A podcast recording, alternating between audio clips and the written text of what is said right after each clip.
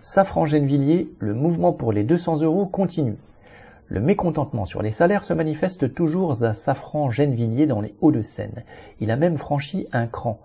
Plusieurs rassemblements du groupe d'aéronautique civile et militaire avaient déjà eu lieu dans le cadre syndical ces dernières semaines, le à Corbeil le 2 février, réunissant environ 700 travailleurs des différents sites, Gennevilliers, Ville-la-Roche, Saint-Quentin en Yvelines, l'autre le 14 février devant le siège parisien de Safran SA, plus large et agrégeant quelques délégations de sites Safran plus éloignés, tels celui de Châtellerault.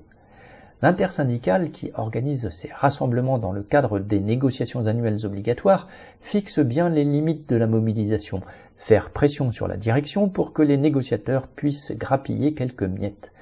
Les syndicats mettent en avant le, citation, relèvement du cadrage NAO 2024 au niveau de l'an dernier, fin de citation mais bien des travailleurs comprennent que 1,6% comme le propose la direction et même entre guillemets recadré par les syndicats, cela ne fait au bout du compte que pas grand-chose. Entre-temps, l'idée d'une revendication uniforme pour tous a aussi fait son chemin. La mobilisation a pris un autre caractère à l'usine Safran de Gennevilliers.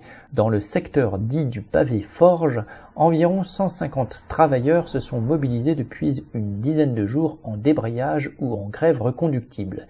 Ils ont beaucoup circulé dans l'usine pour entraîner d'autres secteurs, comme celui de la fonderie ou de la mécanique. Quelques travailleurs de ces secteurs les ont rejoints.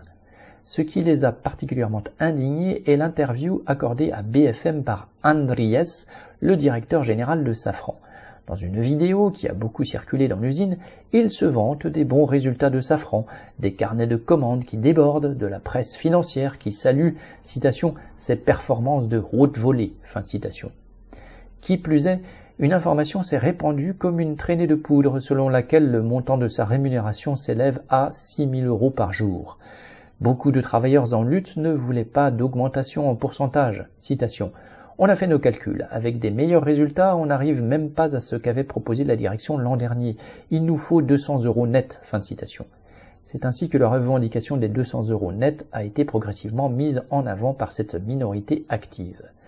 Le jeudi 22 février, à l'initiative de la fraction la plus combative, environ 80 grévistes se sont rendus à l'usine Safran de Saint-Quentin en Yvelines pour rencontrer les travailleurs ils ont été chaleureusement accueillis par 60 camarades de l'équipe du matin du site qui avaient tourné dans les ateliers et dans les bureaux avec des prises de parole et des slogans dont le plus repris était citation On veut du pognon, sinon pas de livraison. Fin de citation. Ensuite, tout le monde s'est retrouvé sur le parking où ceux de Saint-Quentin avaient prévu un barbecue.